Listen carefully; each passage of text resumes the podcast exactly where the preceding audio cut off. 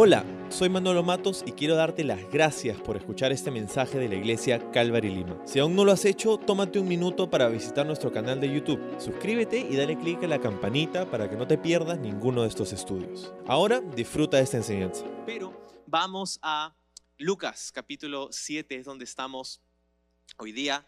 Lucas capítulo 7 y el título para nuestro estudio de hoy es el siguiente título es Cuando Dios te decepciona.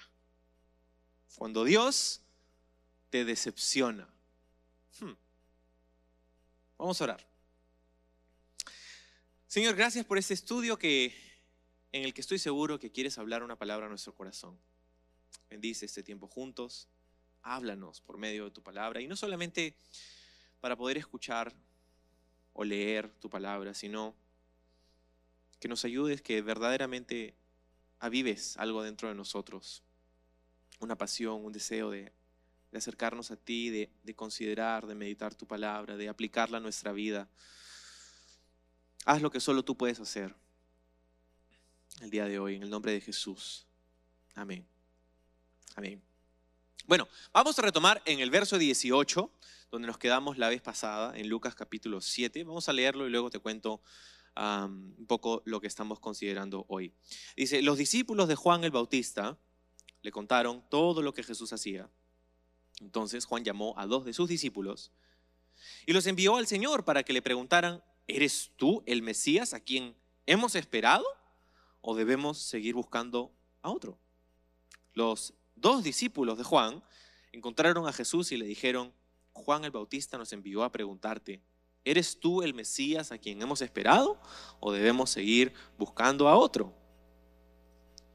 En ese preciso momento, dice, Jesús sanó a muchas personas de enfermedades, de dolencias, y expulsó espíritus malignos y le devolvió la vista a muchos ciegos. Luego les dijo a los, a los discípulos de Juan, regresen a Juan y cuéntenle lo que han visto y oído. Los ciegos ven, los cojos caminan bien, los que tienen lepra son curados, los sordos oyen, los muertos resucitan y a los pobres se les predica la buena noticia. Y agregó, Dios bendice a los que no se apartan por causa de mí. Ok, vamos a ver hasta ahí por ahora. Y, hay algo interesante que vemos en este pasaje, ¿no? Eh, vemos a Juan mandándole a Jesús a través de sus discípulos a hacer una pregunta, ¿no?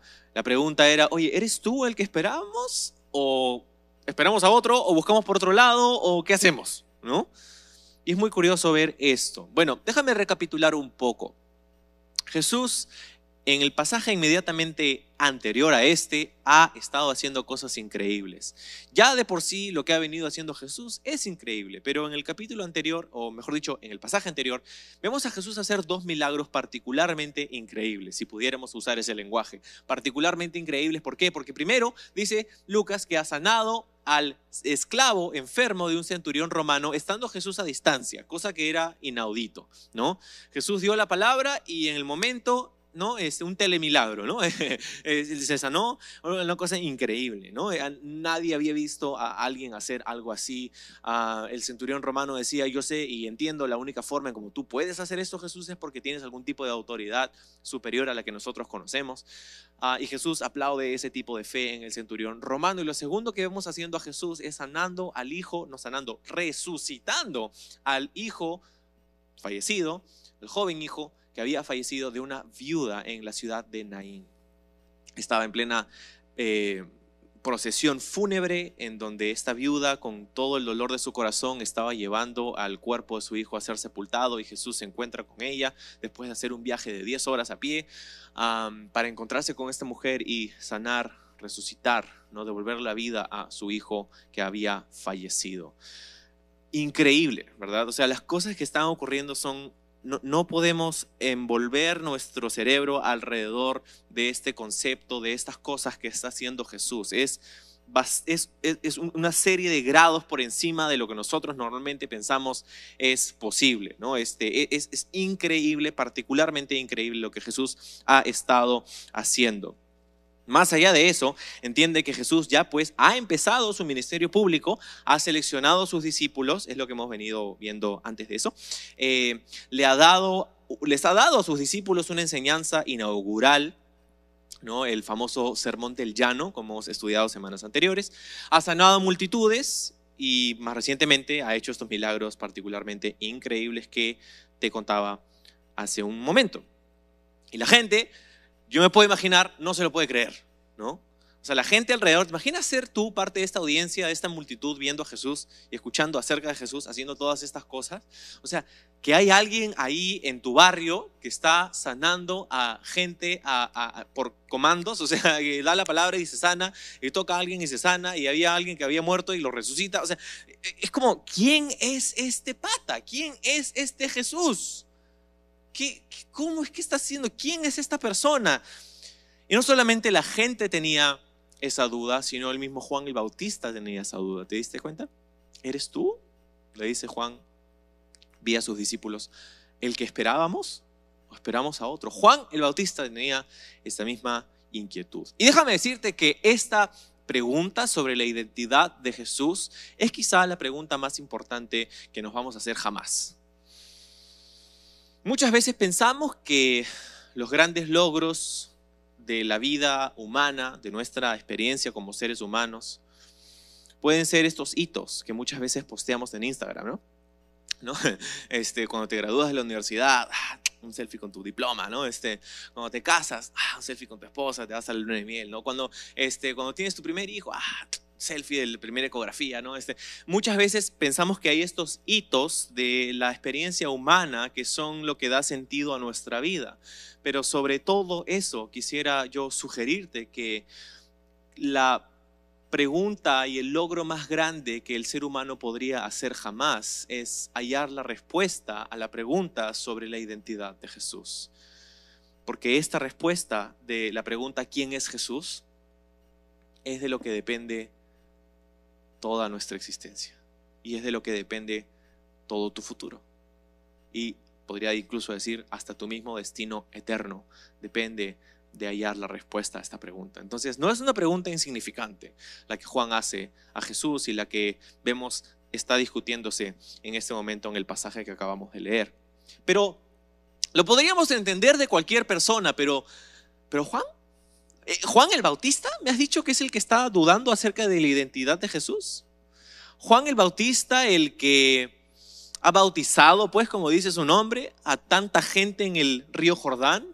Juan el Bautista no era el que se paraba a predicar en el desierto acerca del arrepentimiento, de la confesión de pecados. No era el que le decía a todo Israel, el reino de Dios se ha acercado. Es más, no fue Juan el Bautista el que bautizó a Jesús mismo en el río Jordán y escuchó y vio por sí mismo al Espíritu Santo descender sobre él y una voz del cielo que probablemente Juan también escuchó diciendo, este es mi hijo amado en quien se complace mi alma. No fue Juan el que dijo, yo no soy digno de siquiera atarle los pasadores a aquel que viene después de mí. No fue Juan que cuando Jesús entró en la escena dijo, Él es el Cordero de Dios, el que quita los pecados del mundo.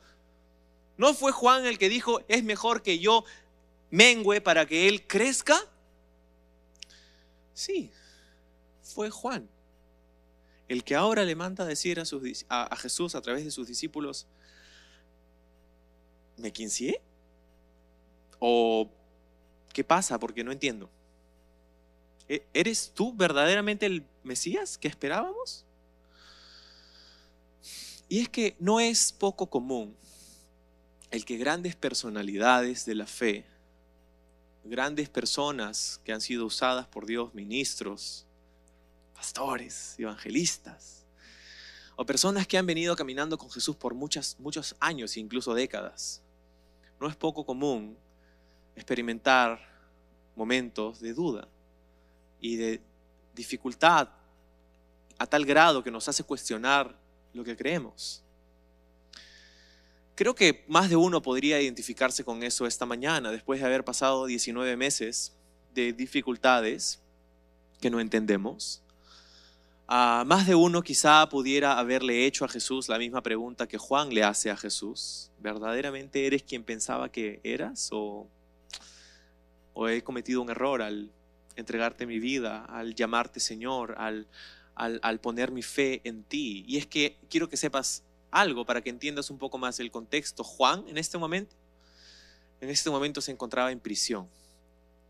Juan, el hombre de exteriores, Juan, el hombre del desierto, eh, que se vestía con, ropa de camello, ¿no? este, cuero, con, eh, que le gustaba la sensación de la brisa del desierto rozando su cabellera. Este, Juan, el que su snack favorito era grillos con miel, ahora estaba en prisión y estaba en prisión por 10 meses.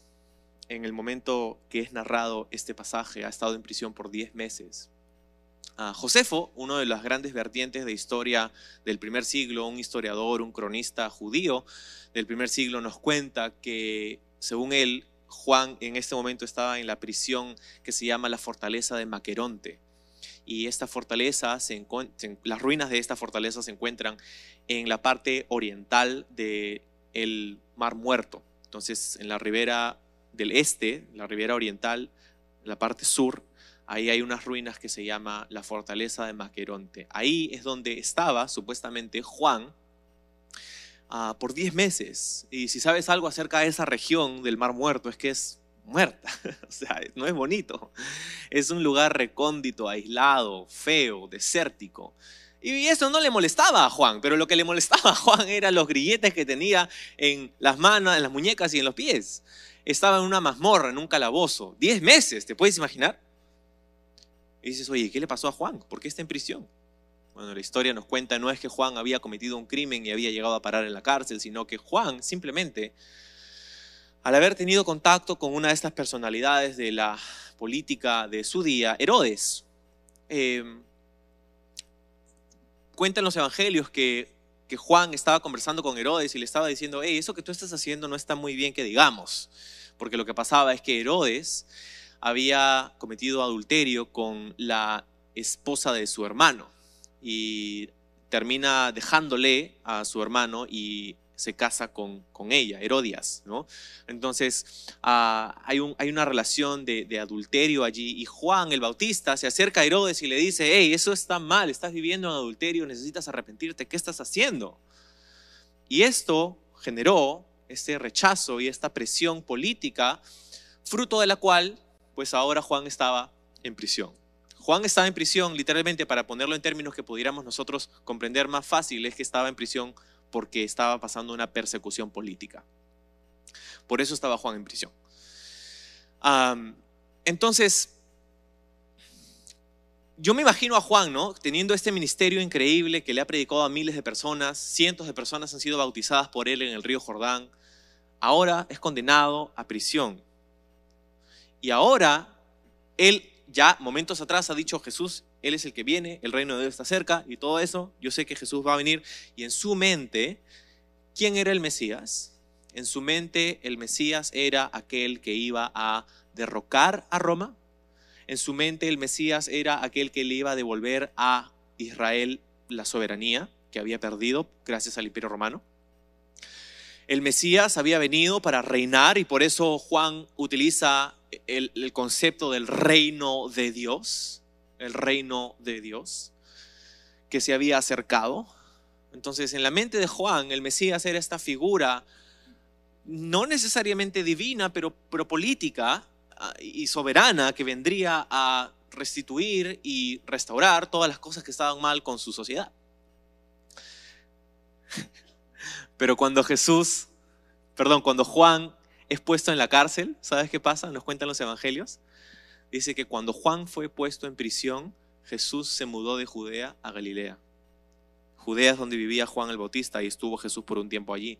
Galilea es donde estaba, por ejemplo, Capernaum, mucho más al norte, en el mar de Galilea, donde le hemos encontrado en los últimos pasajes que hemos leído las últimas semanas. Entonces, Imagínate esto. Juan está en prisión, dice, no importa, yo voy a prisión porque sé que Jesús está acá y Él va a reinar y Él va a sacarme acá y Él, eh, porque no pasa nada, porque van a ver ustedes, ¿no? Este, y en eso pasa un día, pasan dos días, pasan tres semanas, pasa un mes, dos meses, diez meses. Y cuando le preguntan, cuando Juan le pregunta a la gente acerca de Jesús, oye, ¿y Jesús dónde está? Dicen, cuando Juan fue puesto en prisión, Jesús se muda a Galilea entonces Juan pregunta, ¿dónde está Jesús? Este, se mudó. ¿Se, mudó? ¿A dónde se va a mudar si eres el Mesías? Se mudó a Galilea. Dicho sea de paso, Galilea era un sitio que era despreciado por las élites religiosas de ese día, porque era un lugar que no tenía nada bueno a los ojos de este mundo. Algo bueno puede venir de Nazaret, dijeron alguna vez acerca de Jesús, porque así era la percepción de ese día.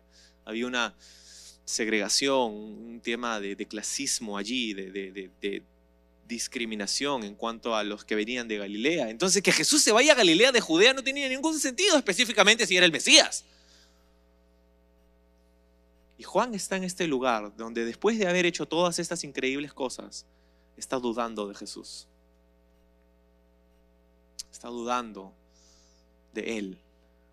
Y que si, si, algunos de nosotros de repente hemos podido pasar por una temporada como esa durante estos últimos 18, 19 meses. ¿Qué pasa cuando Dios te decepciona? ¿Será que, ¿Será que Jesús había verdaderamente fallado a Juan el Bautista? ¿Será que, ¿Será que Jesús no había hecho lo que se supone que debía haber hecho y estaba fallando él? ¿O habrá algo más allí? Bueno, vamos a ver pues lo que pasa en el texto porque lo que hemos leído es interesante. Después de esta pregunta, Jesús responde, mira lo que dice en el verso 21. En ese preciso momento, Jesús sanó a muchas personas de enfermedades, de dolencias, expulsó espíritus malignos y le devolvió la vista a muchos ciegos. Y luego les manda a decir a sus discípulos, sigue leyendo, regresen a Juan y cuéntenle lo que han visto y oído.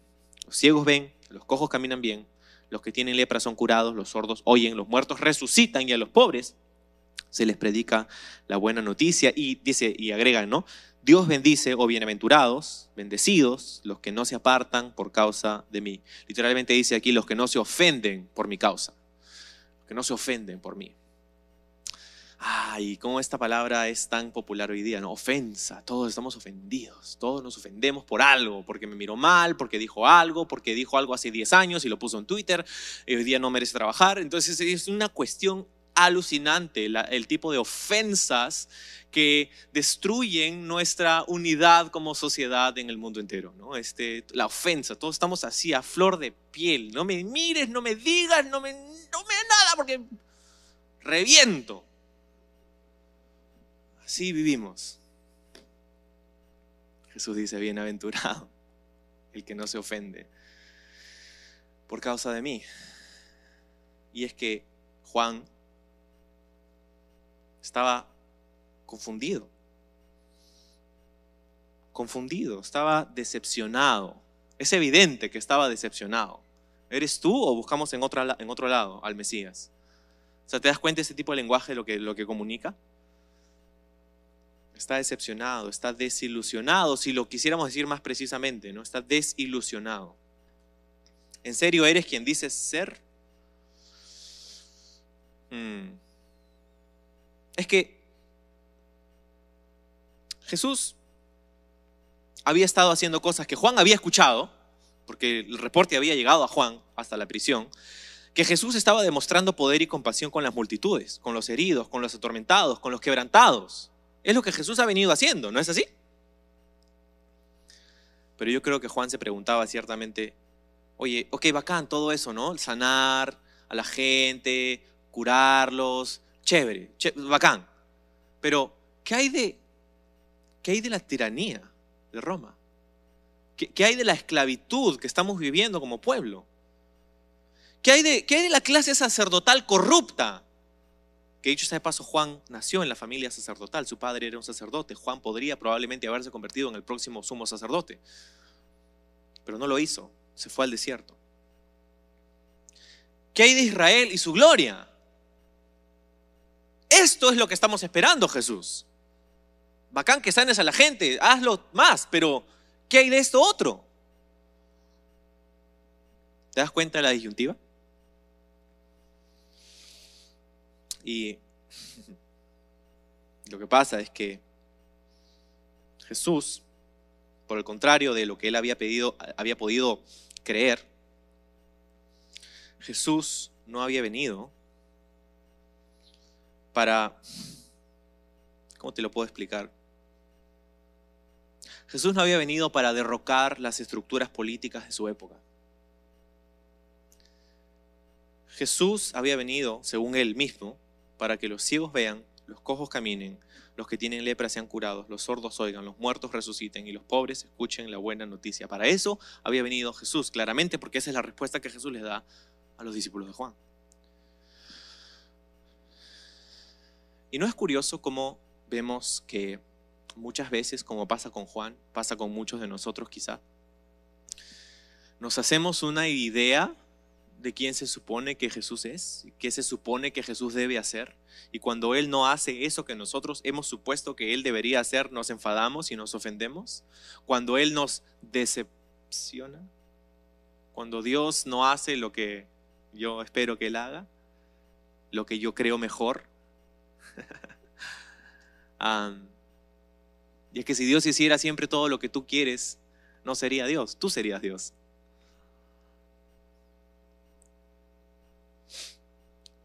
Pero,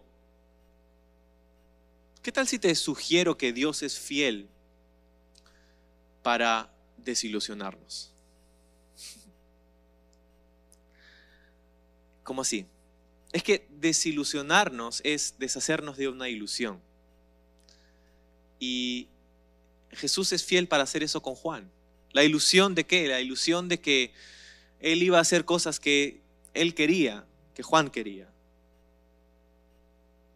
¿Cuántos experimentamos muchas veces eso, verdad? De que tenemos una ilusión, porque pensamos que Dios tiene que hacer cosas por nosotros. Pensamos que, que la voluntad de Dios para mi vida es que viva cómodamente, que nunca experimente dificultad o que me vaya bien en todo, o que si, si yo soy lo suficientemente fiel y bueno con Dios, entonces Él tiene que bendecirme, tiene que bendecir a mi familia y tiene que bendecir mi trabajo, porque aquí estoy, Señor, en la iglesia un domingo en la mañana donde todo el mundo está en otra parte.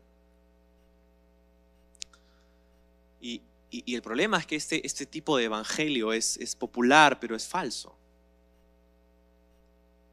Porque, porque Dios, Jesús, no vino para darnos una vida cómoda. ¿Te diste cuenta cómo Jesús nunca atacó los problemas sociopolíticos y culturales de su día a nivel estructural? Porque ese no era su trabajo, eso no es lo que él quería hacer. Y es tan triste, amigos, porque hoy día yo veo a la iglesia esperando lo mismo que Juan esperaba de Jesús.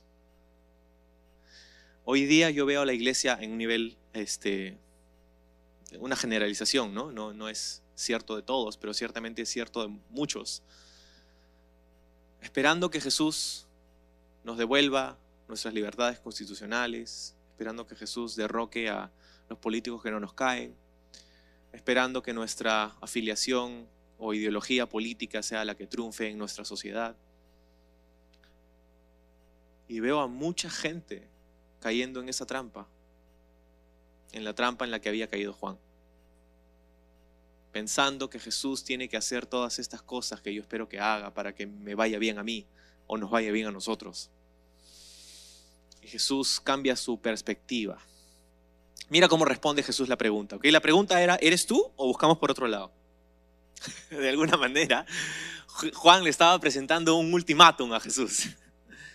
O me confirmas esto, o voy a buscar otro Mesías. Pero ¿cuánta gente vive así también hoy? Declaro, Señor, que hagas esto. Si no lo haces, voy a buscar otro Dios. Porque ¿cómo responde Jesús a la pregunta? Primero, vamos a ver, dice, dice, en ese preciso momento, en el momento de la pregunta, en el verso 21, Jesús sanó a muchas personas y todo lo que hemos leído que hizo. O sea, te puedes imaginar, pues, en ese preciso momento los discípulos, imagínate, ¿no? Vienen, llegan, Jesús, ¿cómo estás? Hola, sí, ¿qué tal? Un puñito, ¿no? De distancia. ¿Sabes quiénes somos? Jesús, obviamente Jesús sabía quién era, ¿no? Somos discípulos de Juan. Este, y queremos venir porque Juan nos ha mandado a buscarte para traerte una pregunta. Y no te vayas a molestar, Jesús, ¿ya? esta pregunta no viene de nosotros. Con nosotros no es el problema. Lo que pasa es que Juan quiere preguntarte, Juan, ¿ah? no nosotros, Juan, que si tú eres posiblemente el Mesías que esperábamos. Pero no, te molestes. Porque, de hecho, Juan, dice, ¿ah? Juan dice que de repente tenemos que comenzar a buscar por otro lado.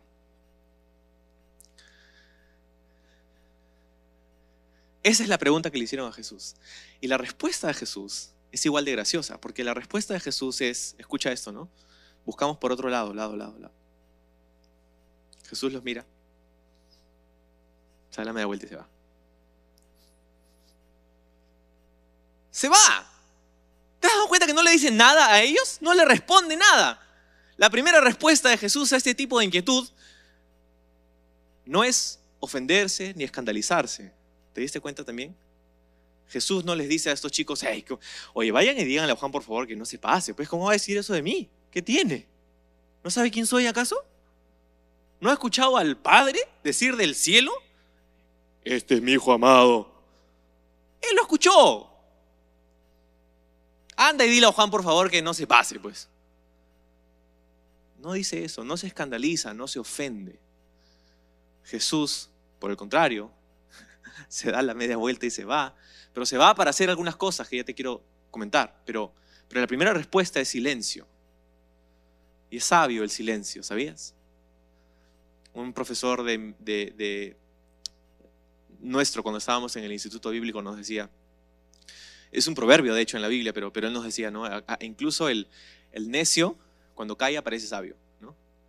Este, hasta que abre la boca y remueve toda duda.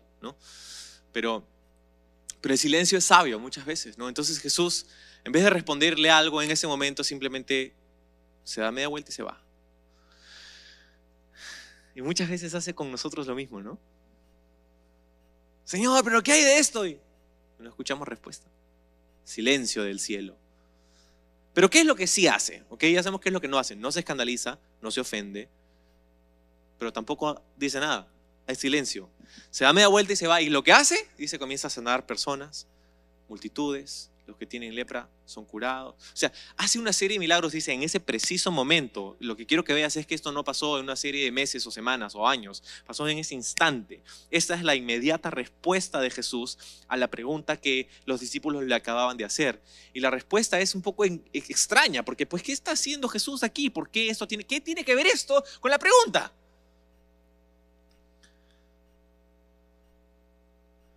en el 22, después de que hace todo esto, le dice, regresen a Juan y cuéntenle lo que han visto y oído. ¿Okay? Esta es la respuesta. Dice, los cojos, los ciegos ven, los cojos caminan bien, los que tienen lepra son curados, los sordos oyen, los muertos resucitan, a los pobres se les predica la buena noticia. Y es como si Jesús le estuviera diciendo, hey, Juan, por si no te has dado cuenta, la obra y las promesas de Dios están cumpliéndose a través de mí. Mira todo lo que estoy haciendo. Tu problema, Juan, es que no estoy haciendo lo que tú quieres que yo haga. Pero eso no quiere decir que no soy quien digo que soy. O sea, yo me ponía a pensar y decía, Jesús pudiera haber respondido a esta pregunta de mil maneras diferentes, ¿no? ¿Qué tal si tú fueras Jesús y a ti te hicieran esa pregunta? ¿Cómo responderías tú? Primero, de repente te, te sentirías decepcionado de Juan, pues, ¿no? Juan, compadre, ya pe. ¿Cómo me vas a decir eso? Te sentirías decepcionado, frustrado, triste, o de repente molesto. Y si tuvieras todos los poderes del universo, porque eres el Dios Todopoderoso, ¿cómo podrías responder esta pregunta? Yo me imagino que Jesús pudiera haber mandado un ángel, por ejemplo, porque lo podía hacer, a que lo saque a Juan de la cárcel y le diga, ¿ves? Yo soy. Es más, eso sucedió con alguno otro en el Nuevo Testamento, con Pedro, por ejemplo. Fue sacado, estaban orando, Señor, sácalo a Pedro de la cárcel. Y hubo un terremoto y las cadenas se cayeron, y las puertas se abrieron y se fue. O sea, Dios pudo haber hecho lo mismo, ¿no? Dios pudo haberle mandado un ángel a Juan y, hacía así, o lo teletransportaba y lo ponía delante de su rostro y decía, hola Juan, ¿qué tal? soy yo. O como hizo en el libro de Daniel, por ejemplo, Dios podía haber mandado una gran mano gigante que escriba en la pared que diga, hola Juan, soy yo, guion Jesús. Podía haber confirmado su duda de mil maneras diferentes, pero lo que hace es curioso y es deliberado. Y nos habla a nosotros de algo importante.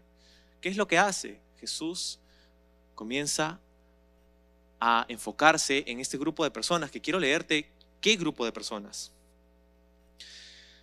Dice, los ciegos, los cojos, los que tienen lepra, los sordos, los muertos, los pobres.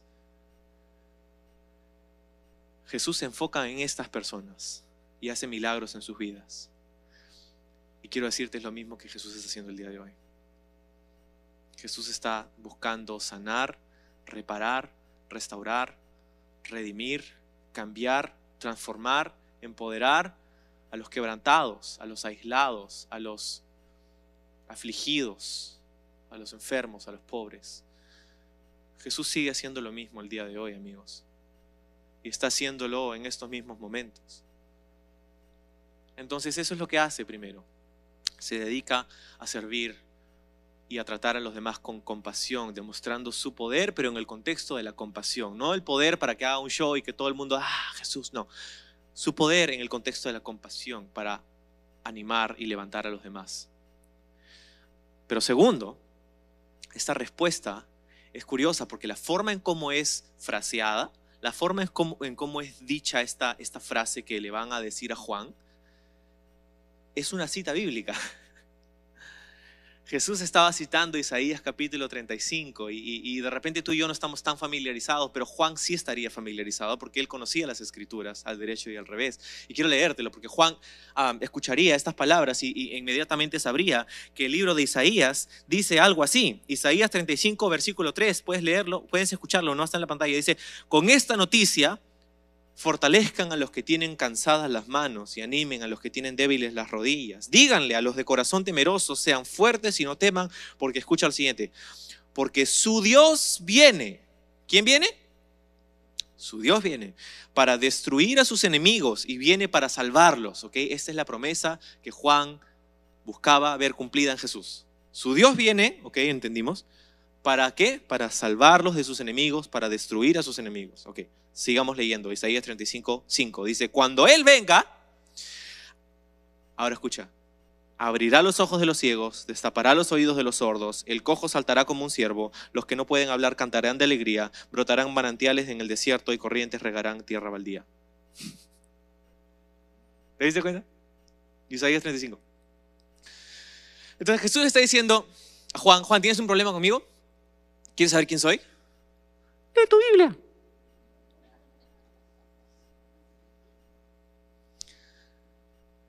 Y en esencia le está diciendo Juan, ¿ves lo que estoy haciendo?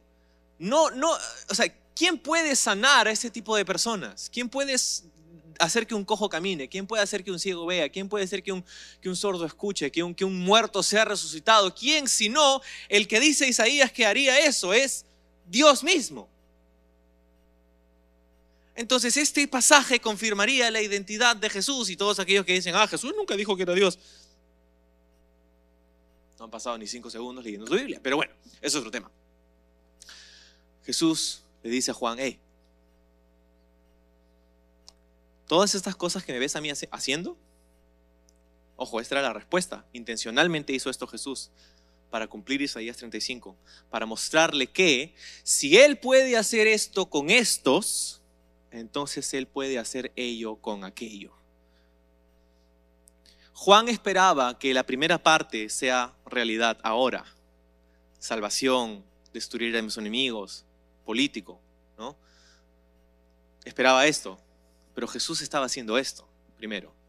Estaba sanando a estos primero, estaba animando a estos primero, estaba enfocándose en estos primero. Eso es lo que había venido a hacer y lo que nos muestra aquí es que Jesús vino para hacer esta parte de la profecía, pero vendrá una segunda vez para hacer la otra parte de la profecía.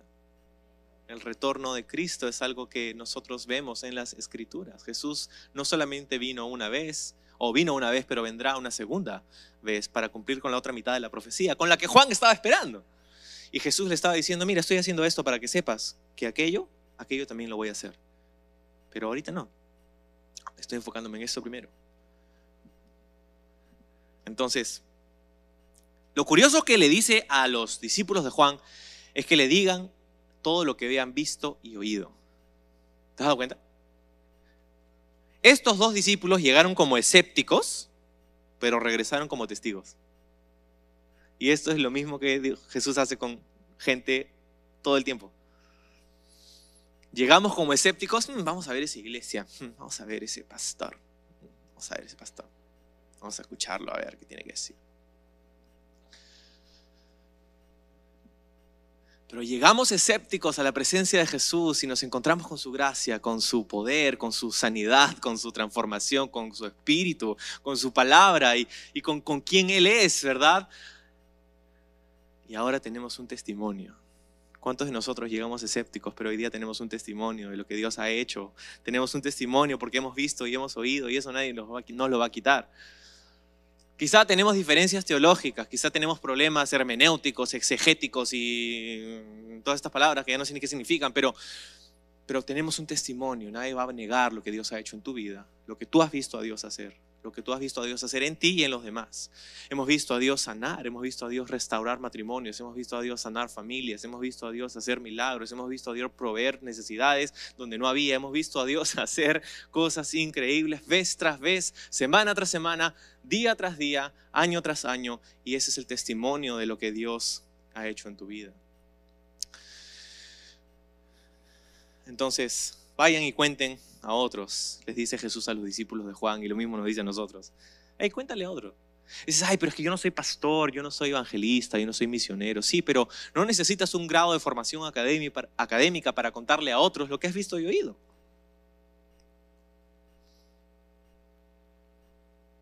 ¿Qué se necesita para ser un testigo? Es la gran pregunta.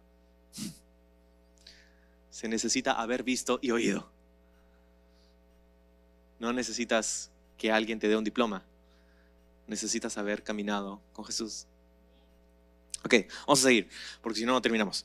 Verso 24 dice, después que los discípulos de Juan se fueron, Jesús comenzó a hablar acerca de él a las multitudes. ¿ok? Entonces los discípulos se van, Jesús comienza a hablar a las multitudes que habían escuchado todo ese intercambio, porque yo no creo que Jesús se quedaba contento con la idea de que la gente pensara que Juan era un debilucho, que Juan había dudado, y que Juan no, ya no, no, estaba vigente, ya Juan ya fue. ¿no? no, no. Jesús va a hablar a las multitudes que han visto todo eso y decir, ¿a qué clase de hombres fueron a ver al desierto? ¿Acaso era una caña débil sacudida por la más leve brisa? O sea, un, un hombre debilucho por ahí que iba a venir, no. ¿O esperaban a ver un hombre vestido con ropa costosa? No, la ropa que usa, la gente que usa ropa elegante vive rodeada de lujos y se encuentra en los palacios, pero él, estaba en el desierto, no estaba en un palacio, pues. ¿no? Juan el Bautista no era un influencer con un canal de YouTube, ¿no? Este, no, era, no se vestía con, con Gucci, Valenciaga, ¿cómo se llama? Este, todas esas marcas que ya ni... Prada, ¿no? Este, Desert Chic, ¿no? No. No. Buscaban a un profeta, dice Jesús en el verso 26. Así es, y es más que un profeta. Él, dice Juan, es el hombre al que se refieren las escrituras cuando dicen, mira, envío a mi mensajero por anticipado y él preparará el camino delante de ti. Está citando Malaquías 3.1. Está diciendo básicamente a la gente, Juan es el profeta del que los profetas profetizaban. Verso 28 dice, les digo que de todos los hombres que han vivido, literalmente de los que han nacido de mujer, o sea, todos, nadie es superior a Juan sin embargo, hasta la persona más insignificante en el reino de Dios es superior a él. ¡Ah! Mira las, la apreciación de Jesús de quién Juan es. En ese momento Juan estaba dudando, estaba confundido, estaba débil, estaba quizá en el punto más bajo de su vida. Y la gente podía de repente juzgarlo por eso. Pero Jesús se refiere a las multitudes y dice, no, no, no, no. Tú ves a Juan en este breve momento de dificultad, de confusión. Pero yo, veo a Juan como verdaderamente lo es, como el más grande de todos los profetas que han nacido. Y esto nos, dice, nos debe decir algo a ti y a mí. Y es que Dios no te juzga por un breve momento de dificultad o confusión o duda, sino que Dios te juzga por la obra completa de Jesucristo en la cruz por tu vida.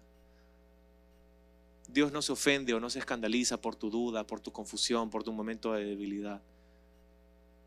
Si algo bueno hizo Juan es que fue a Jesús a través de sus discípulos y les preguntó, hey, esto es lo que me está pasando, Jesús, ayúdame. ¿No?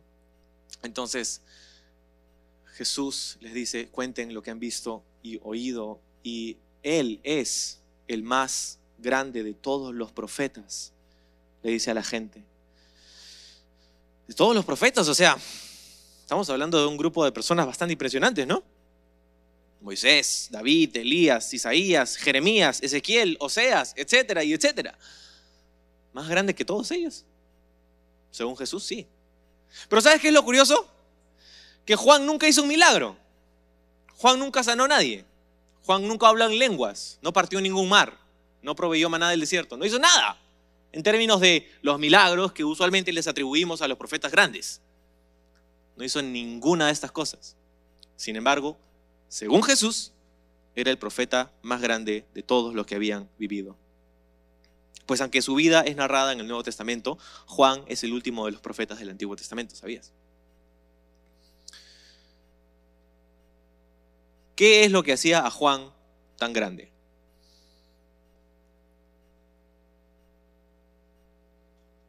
Apocalipsis capítulo 19, verso 10 dice, la esencia de la profecía es dar un claro testimonio de Jesús. Nuevamente, eso es Apocalipsis 19:10. La esencia de la profecía, en otras palabras, de lo que trata la profecía, es de Jesús. Entonces, todos estos profetas que nosotros conocemos en el Antiguo Testamento, profetizaron en esencia de Jesús. Es un, concepto súper importante, no te lo pierdas de vista. Todos los profetas del Antiguo Testamento profetizaron acerca de Jesús. Y el único de esos profetas que pudo tocar con sus dedos aquel que los demás solamente apuntaron de lejos era Juan. Juan era el único de estos profetas que pudo decir, ¡tará! No solamente ya viene, ya viene, ya viene, ya viene, sino aquí está. Y eso es lo que hacía a Juan superior a todos los otros profetas. No porque él era grande, poderoso, milagroso, con unción doble, triple, cuádruple, no. Lo que hacía grande a Juan era su proximidad a Cristo. Y lo mismo es cierto para ti y para mí. Sin embargo, dice Jesús, hasta la persona más insignificante en el reino de Dios es superior a él. Ojo, está hablando de ti y de mí. En el reino de Dios está diciendo, aún el más pequeñito es superior a Juan. ¿Cómo así que tú y yo francamente a veces nos miramos en el espejo y decimos, Señor, ya pues, pues, Señor, ¿qué estás haciendo, Señor, con nosotros? Nos decepcionamos, nos sentimos, tenemos este, este síndrome de impostores, ¿no? O sea, estamos en el reino de Dios, somos sacerdotes, somos nación adquirida, pueblo santo, o sea, no sé, Señor, si mi vida se ve así. Pero, ¿qué hace a Juan superior? Su proximidad a Cristo, que nos hace a nosotros superiores a Juan. Es lo mismo, nuestra proximidad a Jesús. No está hablando Jesús de nobleza o de carácter, sino de clase o de especie. Sobre Juan, Jesús dijo, entre los que han nacido de mujer, Juan es el más grande. Pero en el reino de Dios,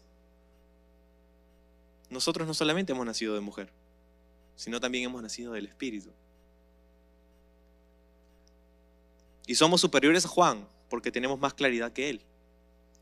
Nosotros sabemos sobre la muerte, la resurrección, el ascenso y el retorno de Cristo, cosas que Juan no vio nada de esto. El mensaje que tenemos para el mundo es un mensaje de redención. El mensaje que Juan tenía para el mundo era únicamente de arrepentimiento. Y aunque su mensaje sigue, sigue siendo válido, el mensaje de Juan está incompleto sin Jesús.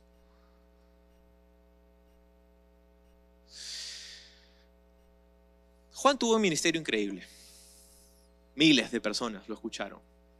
Y lo escucharon con gusto. Y lo escucharon, o sea, no era tan fácil como que prender tu computadora y poner una dirección de, una página web y escuchar ahí a un pata que está predicando una enseñanza.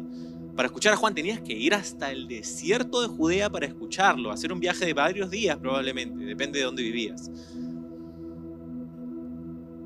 Pero ¿cómo es que la gente escuchaba con gusto a Juan?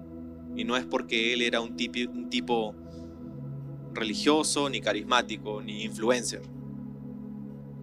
Porque ni se vestía bien, según Jesús mismo.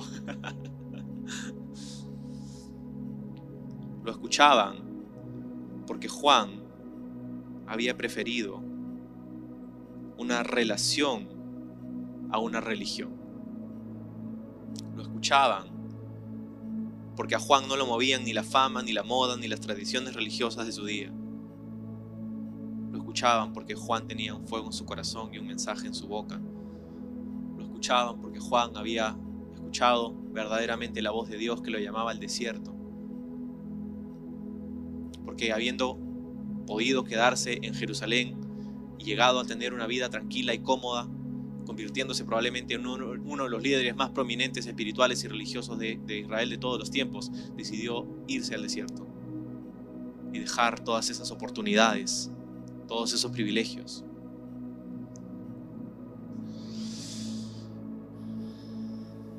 Y si el mundo va a escuchar nuestro mensaje,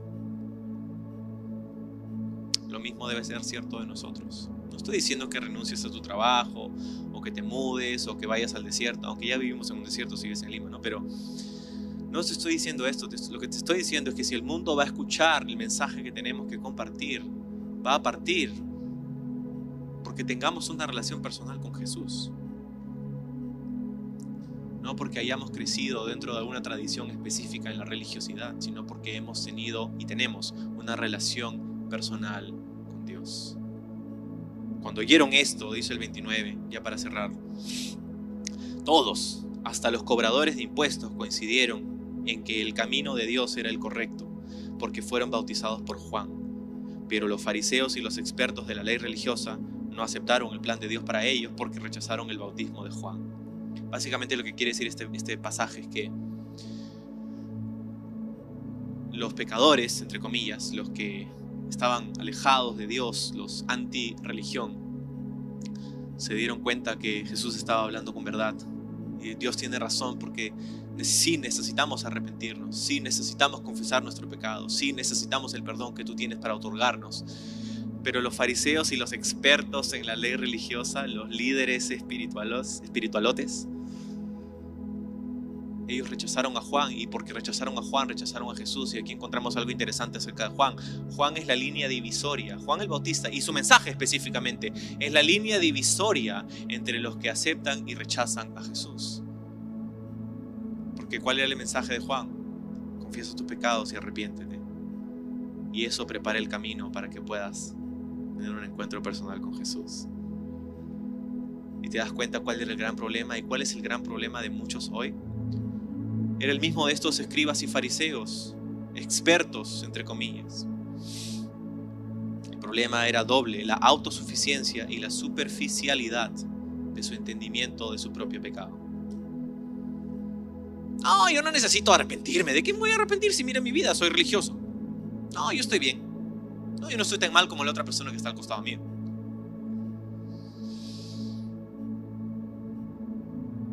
Lo mismo le pasó a Isaías, por ejemplo. Isaías pasó la primera parte de los primeros cinco o seis capítulos de su libro diciendo, ay de ustedes, ay de ellos, ay de ellos, ay de ellos, ay de ellos, ay de ustedes, apuntando con el dedo a todo el mundo. Pero en el capítulo 6, 7, tiene un encuentro personal con Dios. Y en vez de decir, ay de ellos, ay de ellos, ay de ellos, pecadores, Isaías por primera vez dice, de mí que soy pecador, que tengo labios impuros, que estoy rodeado de personas pecadoras y yo mismo soy pecador también. Así que Jesús responde en el 31 diciendo, ¿con qué puedo comparar a la gente que es de esta generación? ¿Cómo los puedo describir? Se parecen a los niños que juegan en la plaza, se quejan ante sus amigos.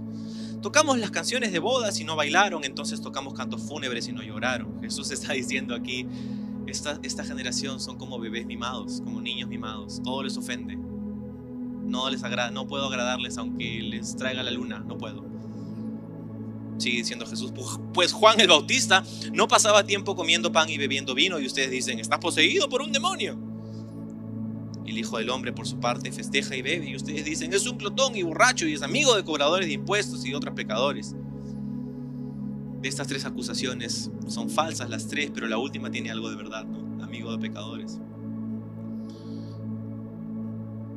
Pero la sabiduría demuestra estar en, en lo cierto por la vida de quienes la siguen. ¡Wow! ¡Qué principio tan importante! Si ustedes se ofenden por causa de mí, por causa de Juan, todo les apesta. Pero la sabiduría se e, hace evidente por la vida de aquellos que la siguen. O sea, ¿no te gusta cómo me visto? Ya, ese es tu problema. ¿No te gusta cómo hablo? Ok, no puedo hacer nada para cambiarlo. ¿No te gusta cómo me veo, el color de mi piel? Jesús dice, pero, pero mira mi vida y mira el fruto que mi vida produce. Esto es tan importante, tan, tan importante. El fruto de tu vida. Cuando caminas con Jesús, el fruto de tu vida va a ser dulce, va a ser agradable, va a ser abundante. Yo soy la vid, dijo Jesús, y ustedes los pámpanos. Si ustedes permanecen en mí yo en ustedes, van a producir mucho fruto. Pero ¿qué hacemos cuando Dios nos decepciona? ¿Qué hacemos cuando, cuando nos sentimos así, desilusionados? Bueno, quiero dejarte tres cosas. Primero, no temas traer tu queja ante Él. Trae tu queja ante Jesús. Juan el Bautista lo hizo por medio de sus discípulos y Jesús no se ofendió. Jesús no se ofende, no se escandaliza. Quiero decirte, Jesús sabe cómo lidiar con tus emociones, ¿sabías? Puedes traer cómo estás y quién tú eres y lo que estás sintiendo y lo que estás experimentando. Puedes traerlo todo ante Jesús. Él no se ofende, no se escandaliza. Trae tu queja a Él. Pero lo segundo es que quizá necesitas ajustar tu perspectiva ajusta tu perspectiva, porque lo que hace Jesús es que en vez de responder directamente a la pregunta, comienza a enfocarse en las personas que estaban sufriendo. ¿Y qué tal si te dijera que parte de la razón por la que nos sentimos a veces deprimidos y cansados y decepcionados y desilusionados es porque pasamos la mayor cantidad, perdón, la mayor cantidad del tiempo pensando en nuestra propia vida y no en las de los demás? quizá nuestra respuesta se encuentra en ayudar a alguien más, en bendecir a alguien más, en servir a alguien más ser instrumento de Dios para bendecir a otra persona, enfocarnos en otros. Y lo tercero es, no solamente trae tu queja a Él, no solamente ajusta tu perspectiva, sino también voltea hacia la palabra de Dios, voltea hacia la palabra de Dios. Lo mismo que Jesús hace con Juan al decirle Isaías 35, es lo mismo que hace Jesús con esos discípulos que se encontraban desanimados en el camino hacia Emaús, ¿te acuerdas? Oh, estaban cabizbajos Jesús se encuentra con ellos en el camino y les dice, hey, ¿qué pasó? Ellos no lo reconocieron. ¿Que eres el único que no sabe las noticias? ¿Eres el único que no está en Twitter? Le decían a Jesús. Han crucificado a nuestro Mesías. Ah, qué bien. Ah, caramba, decía Jesús. Mm, mirando la, la herida de su mano. Mm no lo reconocían todavía, seguían caminando. Y lo que pasa, y lo vamos a ver cuando lleguemos ahí en varios meses más adelante, Lucas capítulo 24, donde Jesús está caminando con ellos, después de haber resucitado Jesús, imagínate. Y en el camino, dice Jesús, abrió las escrituras para ellos. Y desde, desde, desde Moisés, desde los profetas, comenzó a hacer un estudio bíblico que le mostraba lo que dice Apocalipsis 19:10, que el espíritu de la profecía es dar un testimonio de Jesús. Y yo daría lo más, lo máximo. Yo quisiera poder haber estado ahí y cuando llegue al cielo voy a pedirle al Señor que me ponga play ahí en el video de YouTube para ver y escuchar ese, ese estudio bíblico que Jesús le dio a esos discípulos. Porque cuando Jesús se va y ellos llegan a su destino, se miran entre ellos y dicen, no, había un fuego en tu corazón al haber estado escuchando estas palabras. No había un fuego en tu corazón al haber volteado nuestra atención a la escritura, a la palabra de Dios y darnos cuenta que ella habla de Él. la cosa es que cuando estamos decepcionados, desilusionados y desanimados, el último lugar al que queremos voltear es a la palabra de Dios. Muchas veces queremos voltear a distracciones, a cosas que nos nublan el entendimiento, a veces a sustancias, o actividades o contenido que consumimos que nos, nos entretiene nos aleja de, tener que pensar en estas cosas que nos, que nos afligen. Pero lo que le dice Jesús a sus discípulos es que si vas a ser animado por mí, necesitas voltear a mi palabra. Necesitas regresar a ese lugar de intimidad para escuchar, para verme a mí en mi palabra. Tan importante eso, porque sabes, hay muchas formas de estudiar la Biblia, pero hay una forma en la que no tienes pierde y es tratando de encontrar a Jesús en las escrituras. Así como, ¿te acuerdas esa ¿Dónde está Waldo? Un libro que había un patita que tenía un gorrito y una- un polito a rayas, un carnaval, tenías que encontrarlo.